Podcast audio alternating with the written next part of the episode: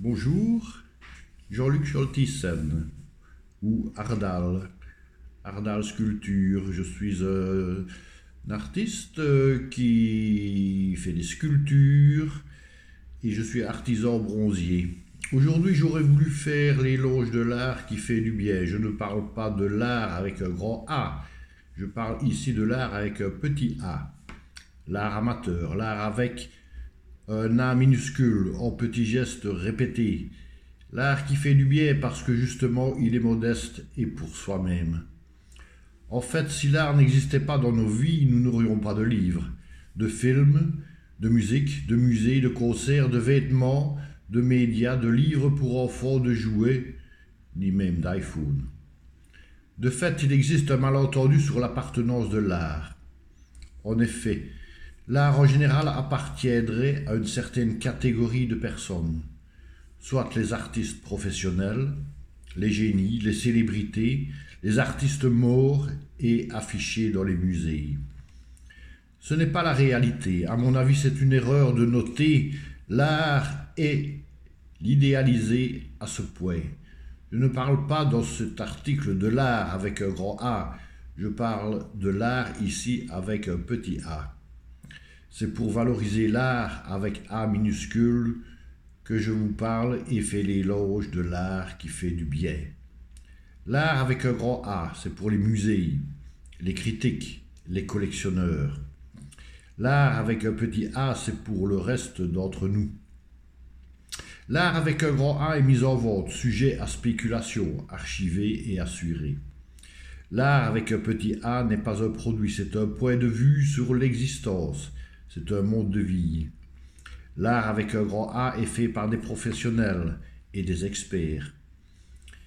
L'art avec un petit a se fait par des comptables, des mamans, des ingénieurs, des chômeurs, des fermières, à des tables de restaurant, dans des parcs et à la buanderie.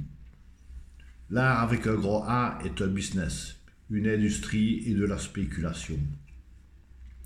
L'art avec un petit a, c'est la passion, l'amour, l'humanité et ce qui a véritablement de la valeur.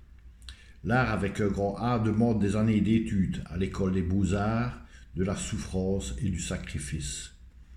L'art avec un petit a demande un désir, et 15 minutes par jour.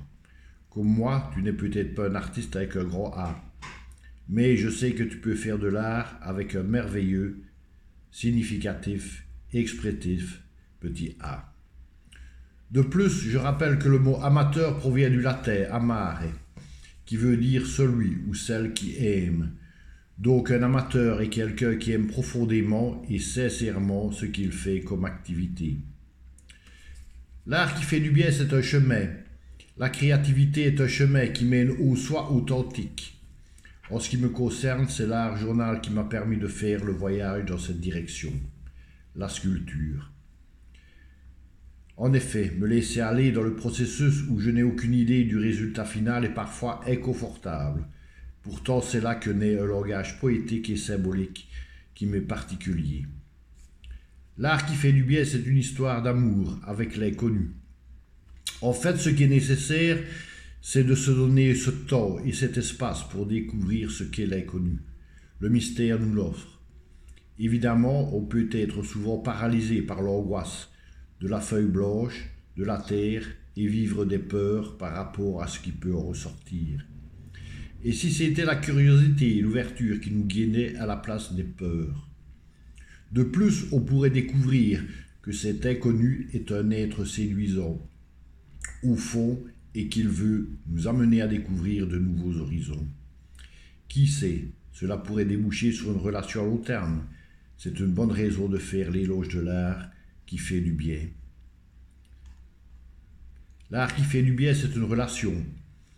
Dans le même ordre d'idées, l'art qui fait du bien établit une communication ludique entre nos aspects polarisés.